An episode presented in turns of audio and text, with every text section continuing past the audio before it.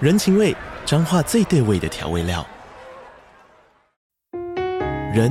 你在这端，我在那端，各自忙碌又相互牵挂。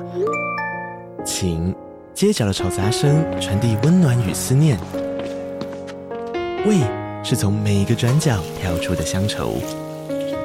这里是彰化县政府 p o c k t 节目《彰化早咖》，我是主持人内克。从彰化大小事各具特色到旅游攻略，透过轻松有趣的访谈，带着大家走进最在地的早咖。准备好了吗？彰化的故事，我们说给你听。以上为彰化县政府广告。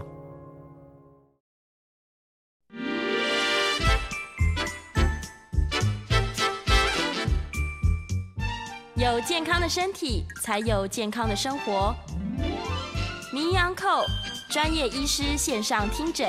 让你与健康零距离。 Hello，各位听众朋友，早安！这里是 FM 九八点一九八新闻台，你现在所收听的节目是星期一到星期五早上十一点播出的《名医央叩》，我是主持人要李诗诗。今天的节目呢，一样在九八新闻台的 YouTube 频道直播，欢迎你来到直播现场，可以看到我们这个直播的画面呢、哦同时可以在聊天室我们及时的做线上的互动。已经有听众朋友已经提出一些问题了。今天呢，我们要来讨论的题目叫做“八十一岁的阿公还保有二十七颗真牙”，到底要怎么样才能像这个八十一岁的阿公一样哦，就是让牙齿的口腔如此的健康？我们欢迎到的是陈清章牙医师，我的好朋友陈医师早。 Hello，各位观众朋友，大家好。早安，早安，来吧，我们来聊聊。刚好我家母最近也有这个状况，年轻的时候省钱呐、然后比较忽略了口腔的这个维护。那今天终于就有一天想起来，想说，哎，那怎么办？现在要来处理它，是不是很多很多的问题都需要去注意它？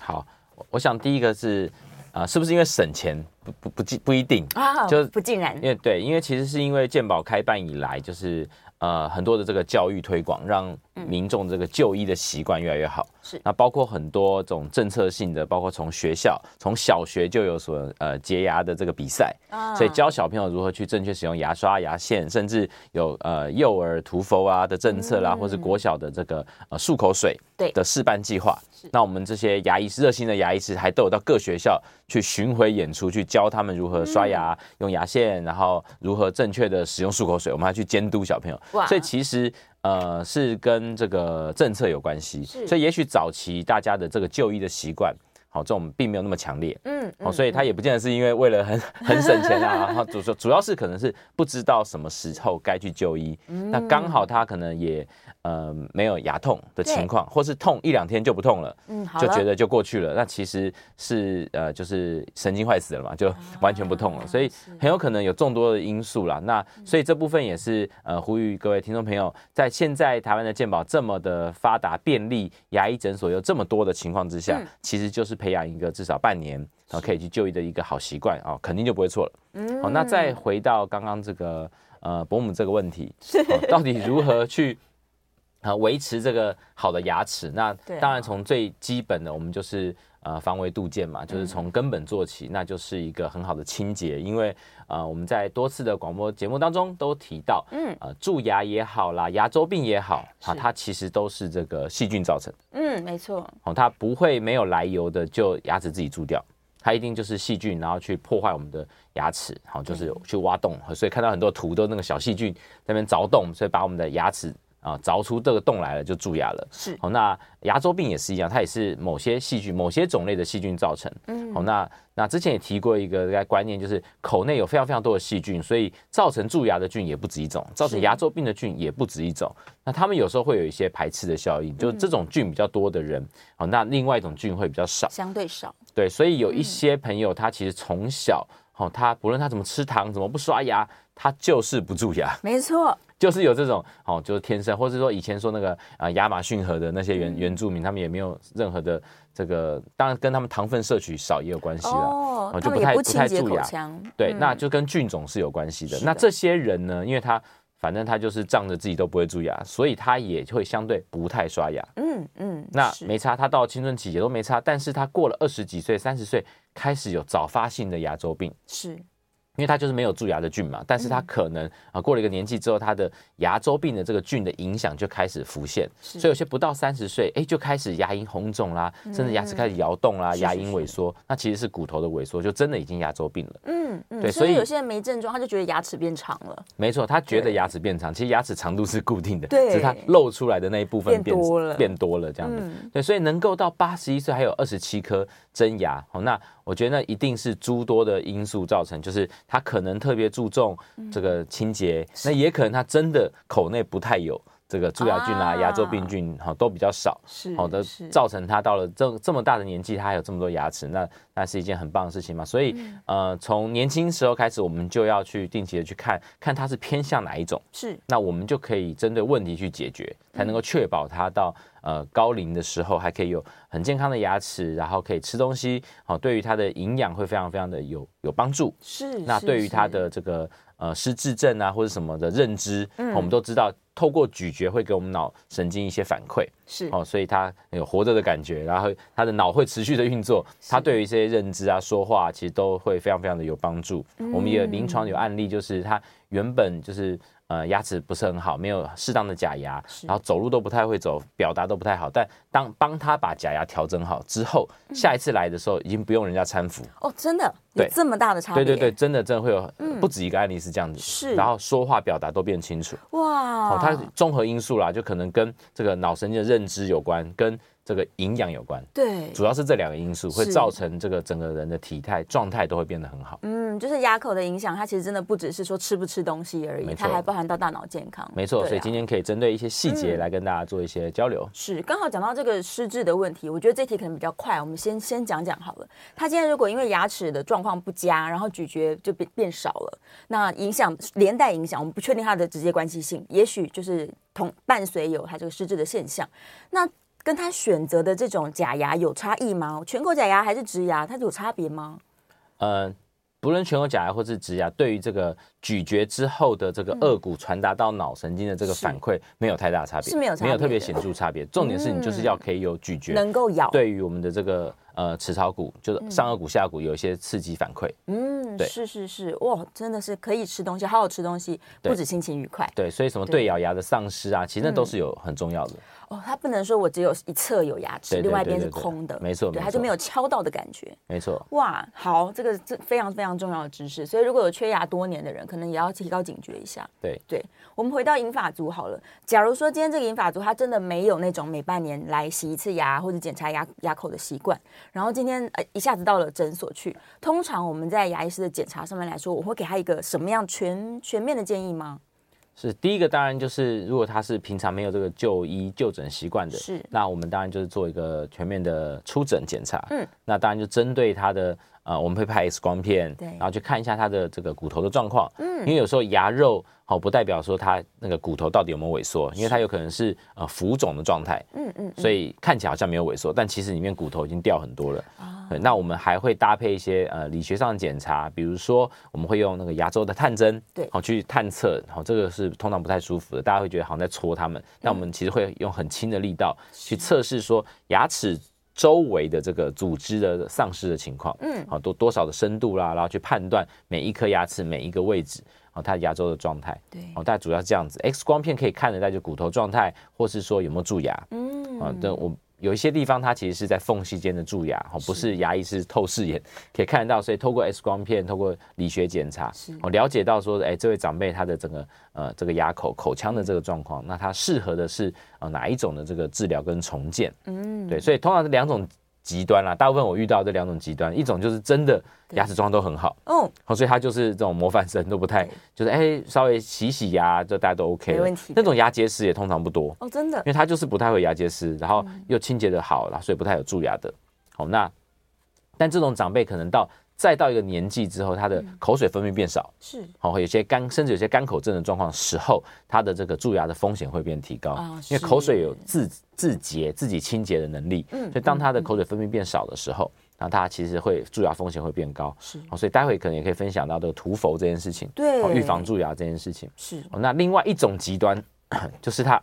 长期的害怕看牙，嗯导致他口内清洁也很差，啊然后牙结石像万里长城，我们讲万里长城，是因为整排都是牙结石，他会觉得说牙齿都没有在摇动，很坚固，对因为盖满了牙结石，哇，整排。那我们在洗的时候，就像大敲打这个长城，一一片一片一片，是大片大片的那个牙结石会剥落落下来然后剥落完了之后，它的每一颗牙齿就会变得好像很瘦，啊然后会觉得很很冷、很敏感，因为原本包覆着它的是牙结反而石。没什么感觉，对，所以这种我们都会就会先提醒他说，哎，这个洗完牙之后，可能牙齿会变比较敏感哦。嗯对然后呃，会有就是需要再怎么样，会有流血的状况，因为长期牙龈发炎。嗯。好，那这这两种极端我们大概都会遇到。嗯。有时候在义诊的时候也会遇到。那义诊的时候，我们又因为是呃很很义务热心的去服务嘛，又不希望让民众觉得说我们好像来把帮他找麻烦。哦原本牙齿好好的，本来没感觉，啊对，被我们一洗之后，又摇动又酸软，又不能咬东西。对好、所以这个东呃是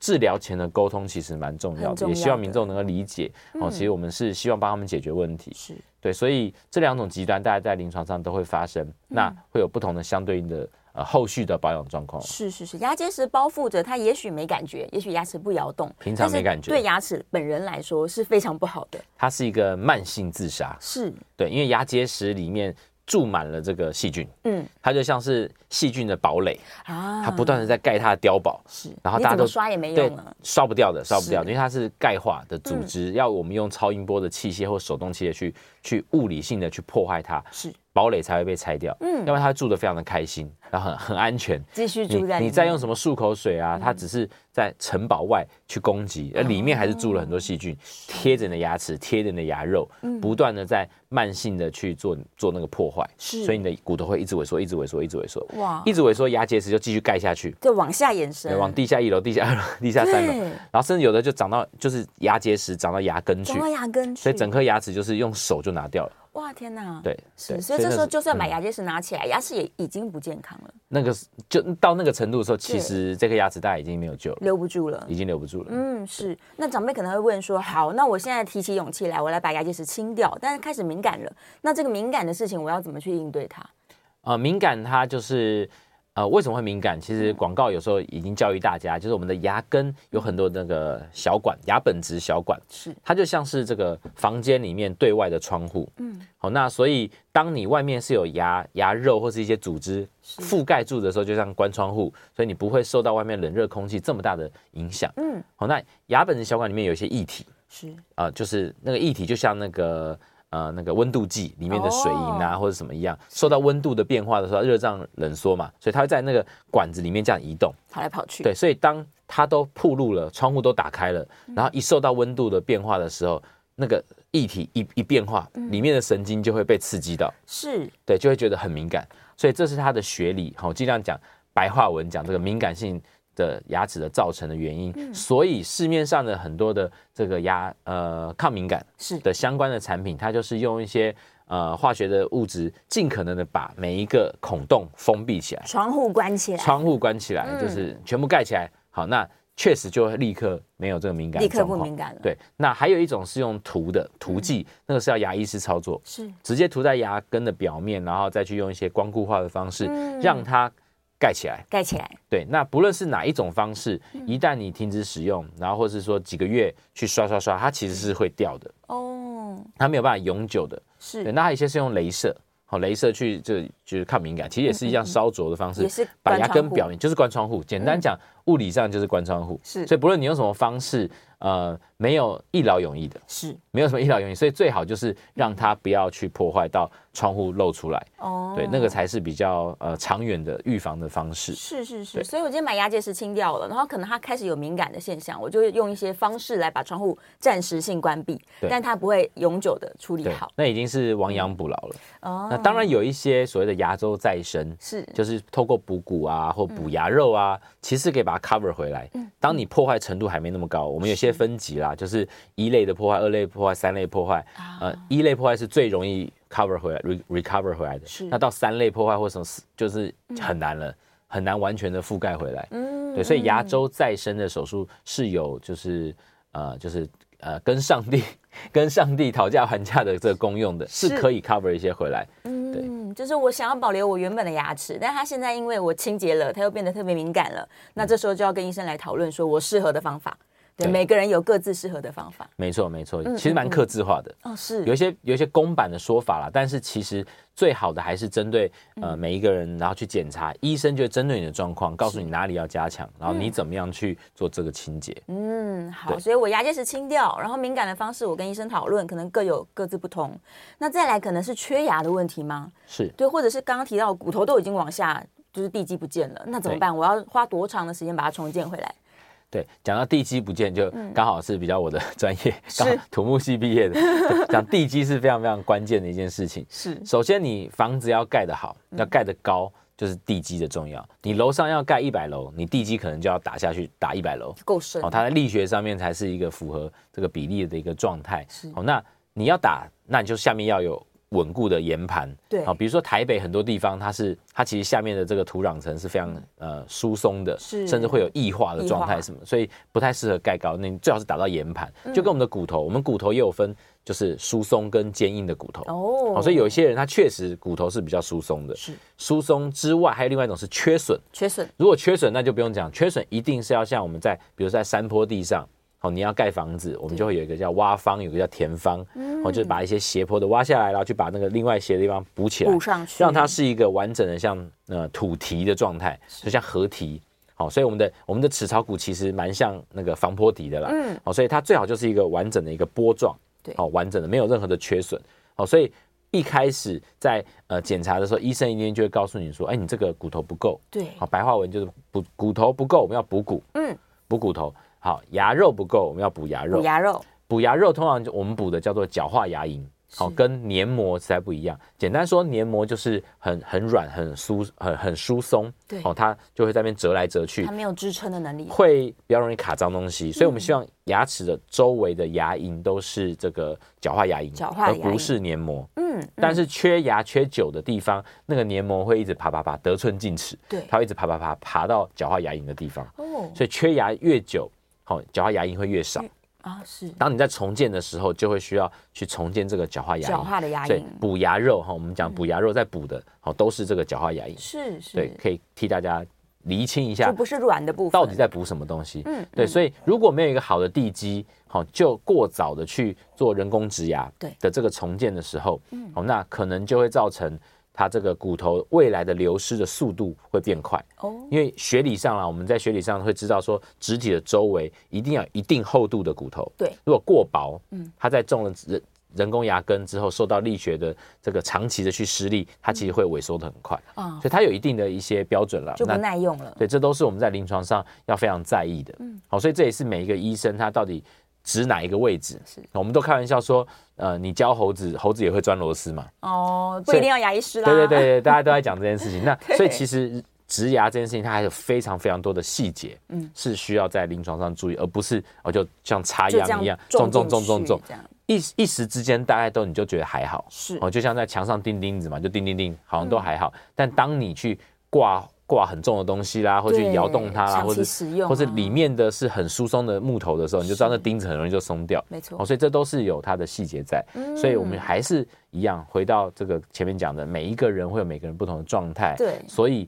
那个医生就会针对你的状态，给你最最完整的一个治疗计划，嗯从前期的补骨。啊，补牙肉，甚至有时候因为缺牙太久，牙齿会倒塌，嗯嗯没错，位置左就右不对了，对空间不够，我们需要做搭配一些矫正，是把其他牙齿调回正确的位置的时候，空间创造出来，嗯再把你做回原来的齿列。那通常那个情况都拖太久了，所以我们缺牙哦，尽可能不要拖太久，不因要为它拖会有战略位置的这个丧失。嗯那我们还要。再用矫正，又要花钱，又要花时间，把位置调回来，然后你才能做人工人工植牙。是是是，我最常听到长辈的抱怨就是，他本来想说小毛病，可能今天去回来就好了，对结果医生跟他说你这个要半年一年，是是对，是。嗯然后他就没有什么耐性，想说这医生想赚我钱吧，他怎么跟我说这么多项目呢？然后再换一间这样。很多时候是这样，没错。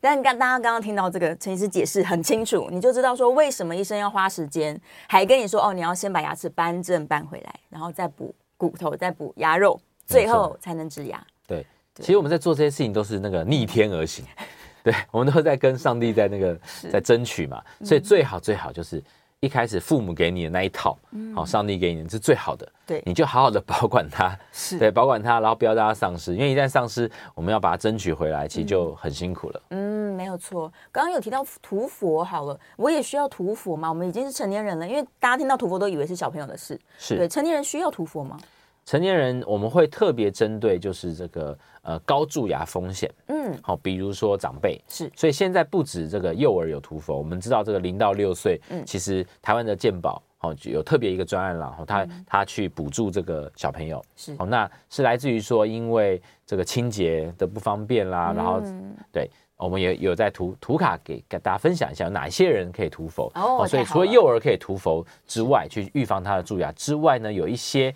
好像呃糖尿病的患者啦、洗肾患者啦、嗯身心障碍的这些患者，哦，那刚特别提到的就是口干症的口患者，干症，哦，或是说这些中风啦、帕金森氏，因为这些大家都是清洁不容易，对，他他不太知道怎么清洁嗯的情况之下，我们用涂氟的方式，好、那让他去呃预防他的蛀牙。那六十五岁以上，这是后来就是健保再多多多给的一个福利，就是六十五以上长辈，嗯好、那因为六十五岁以上有各种这些风险，没错。其他这些风险，所以即使他不知道，也许还没有被确诊，也许嗯他自己未知，是哦，那他总是在清洁上也变得没有年轻的时候这么这么给力了嘛，是哦，所以我们也有六十五岁以上的这个免费涂氟的这个福利，哦，所以台湾的健保其实真的是给呃国人非常多的健康的照顾啦，是是对是，涂佛是需要多久涂一次啊？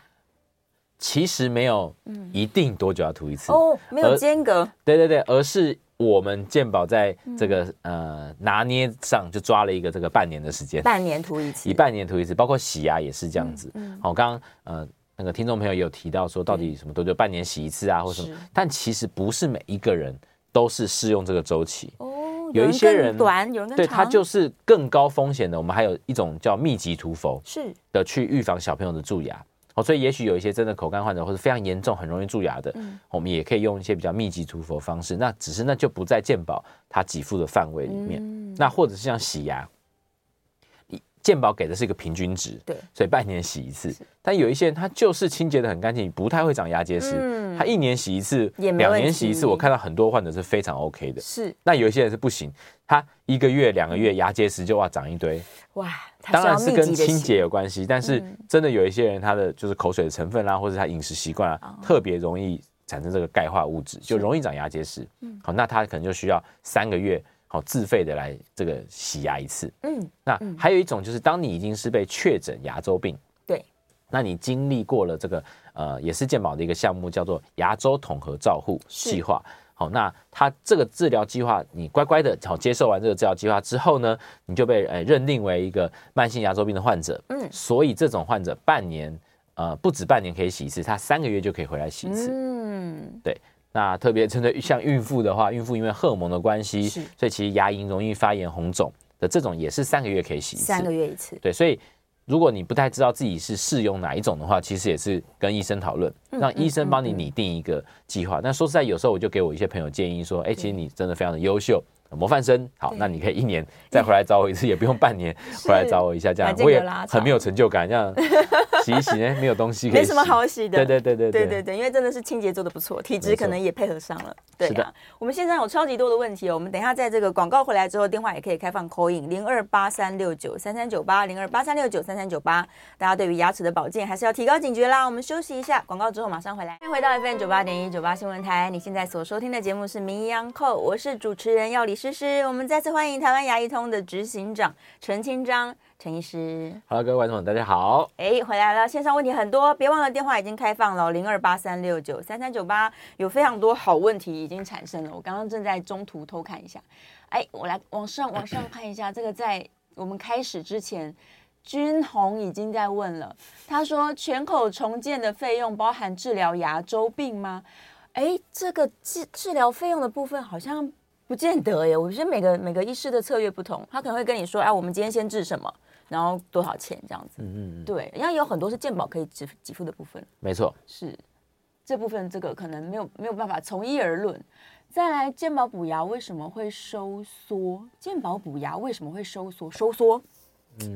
材质的问题吧。材质我我嗯哎吗猜他讲的是材质的问题。是对，因为现在的主流都是用一种叫做 composite resin，就是树脂类的东西，是它就是会有收缩率，哦，那是材质的问题。是那当然，更早以前的话会用银粉，嗯，银粉就比较没有收缩率的问题，是但是有这个这个银呃汞对汞含量的问题，所以现在大部重分金属是不用这个银粉来补的。嗯那接下来下一个世代的就是用树脂，那树脂就会有一些收缩率，所以当它的补填补范围过大的时候，嗯那个树脂长期收缩之后就会产生一些 leakage，产生一些缝，会造成二次蛀牙。嗯所以当你的范啊围过大的时候，才会有医生会现在建议你用瓷块，所嗯谓的什么三 D 齿雕啊，用瓷块的方式，瓷块的收缩率就非常的低，它会非常嗯的 fit，、是长期的去去贴附在你的这个这个补的这个范围里面，嗯就不会有树脂这个问题。所以当你范围过大，医生建议你说这个建议你不要用健保补牙啊，不要都觉得医生就是 想要赚你想要钱坑杀你或者什 么，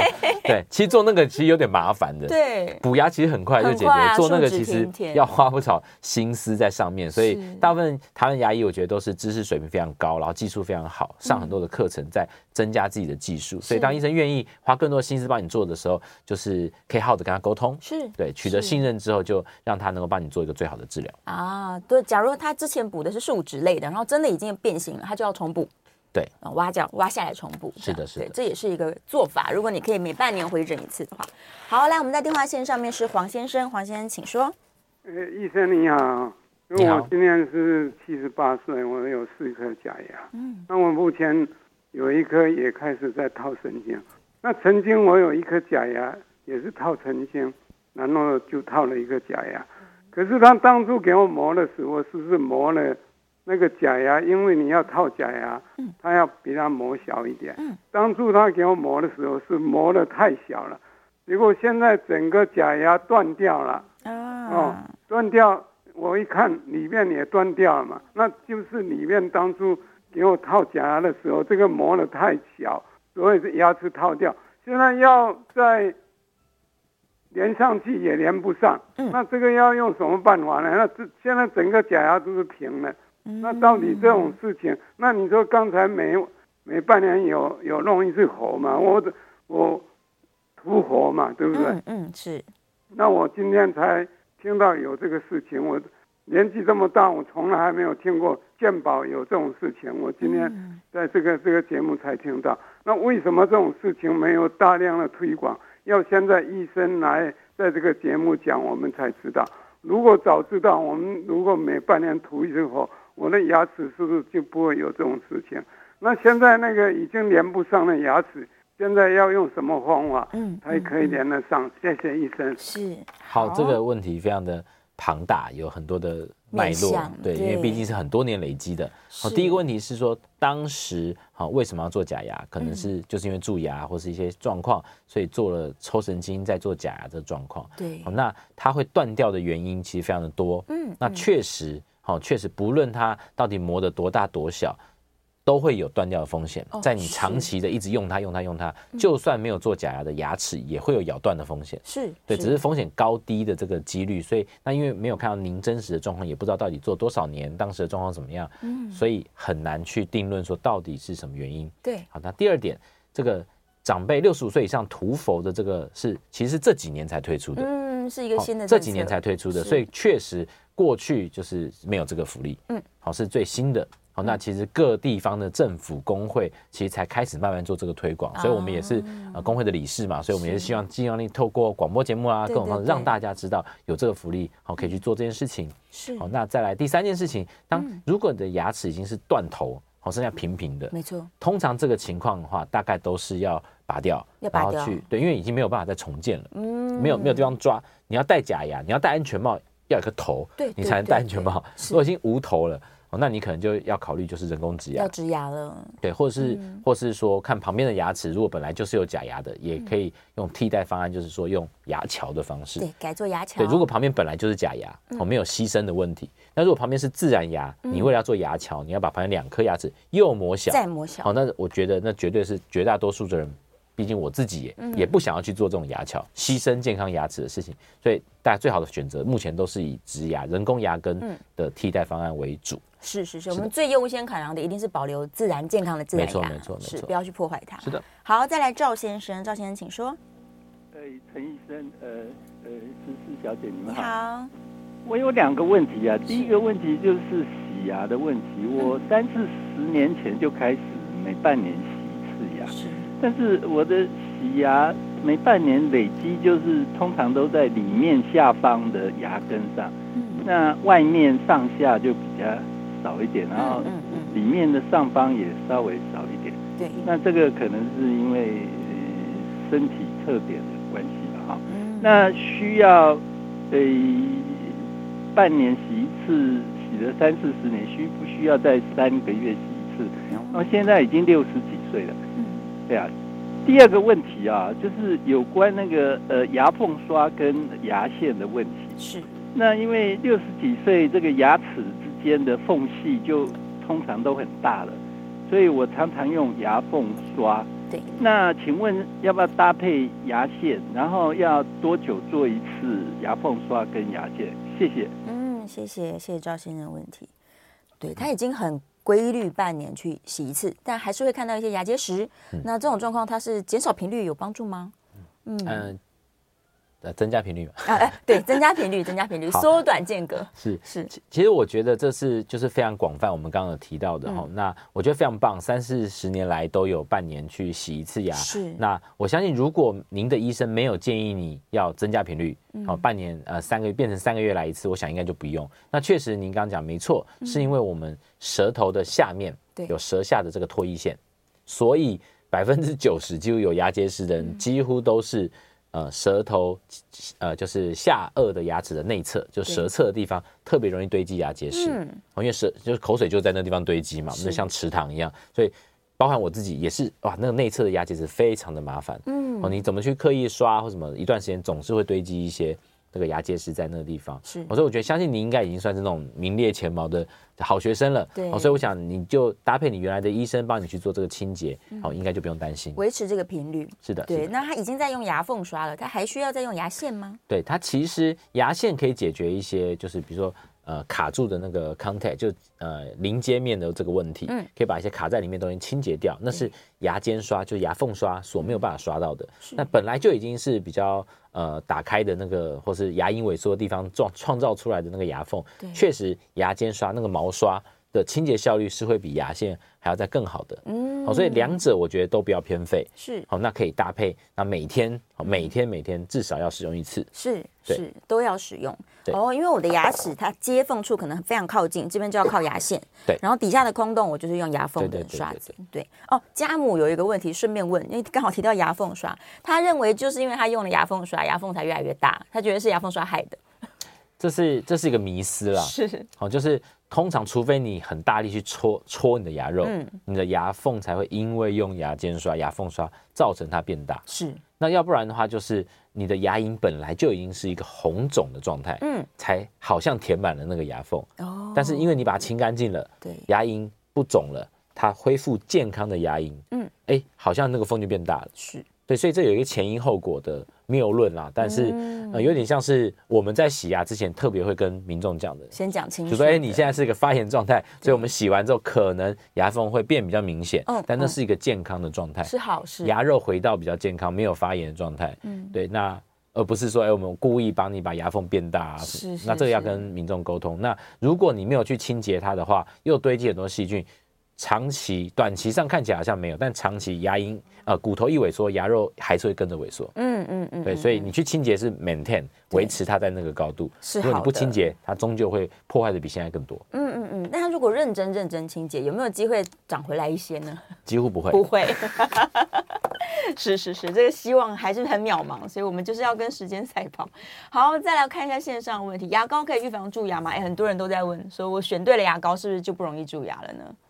嗯，牙膏里面就当然有些成分嘛，比如是说呃含氟的牙膏啊，或是一些成分，它本来就会有这个预防蛀牙的这个状嗯况，或是呃增加牙齿这个再钙化。是哦，牙齿为什么我们每天磨磨磨磨，牙齿没有越磨越小到不见，是因为它会不断的在修复自己的城墙，嗯，对，是，它会有一个再钙化的过程。那再钙化就是氟是可以帮助牙齿再钙化的。嗯，对，嗯所以牙齿呃牙膏的这个成分确实是有预防蛀牙的效果对。那当然它还有一些清洁哦，比如说它有发泡剂啊，所以你会觉得很多的泡泡，嗯所以它有界面活性剂，可以去所谓的界面活性剂，就是油跟水对，是互相不相容的。界面活性剂是把油跟水哦手牵手抓在一起，嗯，就比较容易把我们吃完饭一些呃很油腻的东西，在牙齿上油腻的东西，透过水嗯把它带走。嗯所以牙膏里面的是界面活性剂、起泡啊什么，都是有协助清洁的效果。是是的，如果你清洁能力非常好，你很愿意花很多的时间慢慢去刷，其实清水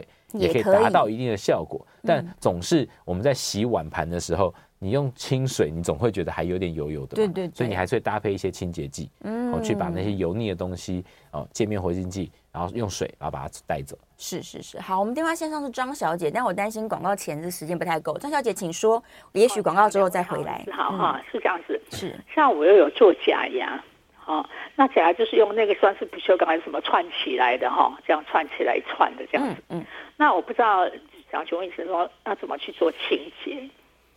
假牙要怎么去做清洁？好、嗯，还还有我们的这个牙齿那个缝啊，要怎么样去做清洁？是就假牙啊如果把它拔掉之后，我要怎么样去做清洁？嗯那还要去给回给医生回去看诊，要多久让他回去再检查一下这样子。好，一谢整谢。周期的问题。好，我们现在三十秒，这有办法先回答一个吗？可以啊，嗯就是它挺显然是一个活动假牙，是的，好、所以有些金属啊，有些呃塑胶牙齿在这个上面，好、嗯所以它其实是跟真牙一样，是需要做清洁，是所以拿下来，哦，最简单是哦用清水去清洁，清水嗯然后还有假牙清洁定也可以。那如果真的已经是很多东西是明显用手啊用水清不干净的，对你可以搭配很软的软毛牙刷，嗯，不要用太硬的毛，因为只要刷出那个刷痕，你看不见的刷痕，它就更容易藏污纳垢。哦，使用对软毛的，然后千万不要专用清洁的，千万不要用热水。回到 FM 九八点一九八新闻台，你现在所收听的节目是《名医央后》，我是主持人药理诗诗。我们再次欢迎台湾牙医通的执行长陈清章陈医师。 Hello，各位观众朋友，大家好。好，刚刚广告前张小姐的问题还没回完哦，就是她的这个活动假牙拿下来之后呢，要用专用的清洁定以及比较软的刷牙刷刷，毛，包呃不要用热水，对，去对清洁它。对那口腔里面还有的真牙一样要清洁，对，刚刚那个热水真的要再次强调，很嗯多是长辈会有那个洗洗抹布，就用热水去烫的哦觉这个得概念，比较干净嗯他就觉得哎假牙用热水那样烫一烫，然后就消毒了，然后就哎假牙就变形了，哇因为，它有一些算是这种树脂的那种成分不耐热的，嗯所以过烫它其实就会变形，然后也要小心在清洁的时候不要掉到地板上，嗯，哦，掉到地板上的话，它容易就断裂，哦，不哦，能因为它摔有，些就是塑胶类，就是它有金属嘛，也有也是像树脂类的东西嗯对是不耐摔的。是，哦好，所以是这几点要特别的提醒大家。嗯嗯，那拿下来之后，如果说您是这个局部活动假牙，哦，就是还有真牙在口内的话，那它就是正常的，照样用牙刷、牙尖刷、牙线，嗯嗯，去做这个彻底的这个清洁。牙齿的清对洁，，那针对那些缝啊，就是，呃，他刚刚讲的应该是说两颗牙齿中间距离很远，对，那我牙刷我只能够刷到那个外侧、内侧嘛。嗯那侧边的话要怎么去刷？我们有一除了牙尖刷可以协助刷侧面之外对，还有一种叫做单数毛。哦，好、单数毛的牙刷它是特别呃头很小的，对，嗯所以你就可以针对这个侧面哦伸进去，然后用单数毛牙刷去辅助清洁一下侧面。哦，对，那当然还是针对您的状况，嗯、请医生教你一下，说你的状况怎么去清洁。是是是是是，好，哎、电话线上，对，想说线上好多问题 啊，来，电话线上是赵先生，赵先生请说，哎，陈医生，呃，思思小姐，哎，你们好，我还有一个问题哦，请说，就说因为我年轻的时候牙齿保养的不好，所以我有五六个抽神经。嗯嗯，那十几年前呢、我那个牙医师说要把那些抽神经的牙齿整理清清理一下，对，我就不太懂他他是怎么整理清理的。那这种抽神经，那假假设呃我有一个牙冠是用那个黄金比例做的，那呃有没有什么优点啊、缺点？谢谢。嗯，好，哎、抽完神经使用多年，他可能没感觉，那医生所谓的整理是说看一看这个牙齿健康的状况吗？啊、因为没有看到他的牙齿状况，对所以我只能用猜的。是，他可能的情况是，呃，抽完神经的牙齿，它在比如很多年之后，如果在这个根尖地方，哦，对就抽神经的那个最下面牙根尖的地方是有一些黑色的阴影，嗯那我们会认为它是有这个里面有感染的状态，嗯，所以需要做一个再次的根管治疗的治疗，把里面再拿掉、弄干净，再冲些药水，放些甚至放些药，然嗯后去把这个下面根尖的发炎，好、去看能不能消除。嗯甚至如果说这样都还不能消除，好、那会用一些根尖手术的方式。好、嗯另外不是从牙齿上面了，而是从骨头外面，直接从侧边是嗯去 approach 去呃突破它，然后把那个根尖的发炎，好甚至它可能搞到变成一些囊肿了，哦啊好把它清洁干净，是以确保它长期的健康。嗯，哦，所以确实哦，因为根管治疗我们在对抗的是牙根尖里面的细菌，对，那细菌大家都知道肉眼是看不到的，看不到所以我们只能用呃用一些器械啦，用一些药水啊，用一些什么样的方式去呃试着去尽可能的清洁它。嗯，但还是有可能会有一些啊、残留的党羽，然后暂时没有被你消灭掉几只，然后过了多少年多少年之后，诶，它又开始繁衍后代，或者又开始增生了，或者你的免疫力下降的时候，它又发作。是是哦，所以如果这个情况，通常我们的经验是，医生在帮你做这个例行的检查，X 光的时候发现，呃，曾经抽过神经的这个牙齿的根尖，哎，又有一些黑黑影，是哦，我们叫做呃，就是没有骨头啦，骨头被被侵蚀掉了。那他会建议你做这个再治疗，哦根管治疗的再治嗯疗这件事情是有可能的。那至于刚刚提到这个假牙，哦，是什么黄金比例啊什么的，我就没有很确定这个问题是什么。对对，就当然黄金比例哈，黄金是一个就是呃延展性很好的材质，嗯，哦，所以它用在这个假牙里面哦，不是只是单纯贵，它想要去炫富，所以用黄金，而是说有适当比例的黄金的时候，可以让你的牙那个假牙哦那个牙冠，嗯，好、在咬合的时候会有微微的没有那么硬邦邦的感啊，觉，比较弹而且性啊，戴久了之后会跟你的牙齿本身贴附度会越咬越密，是因为黄金有延展性嘛，对，所以呃，所以假牙黄金比例越高，它其实是延展性越好，然后你咬起来的咬感会越嗯好，但我们也不会让它超过一定比例，又因为太软了，，对，不然又又太软了，嗯是是是是是，对，嗯确实，所以使用上面这个有优点，对，对嗯它是有它的优点在的啦。那如果真的要重新治疗，那个牙套几乎是一定会报废掉的，因为我们必须要把它拆掉。嗯，对，如果刚刚是问这个问题的话，对有对，可它必须能要重做，对。是。再来，刘小姐在电话线上，请说。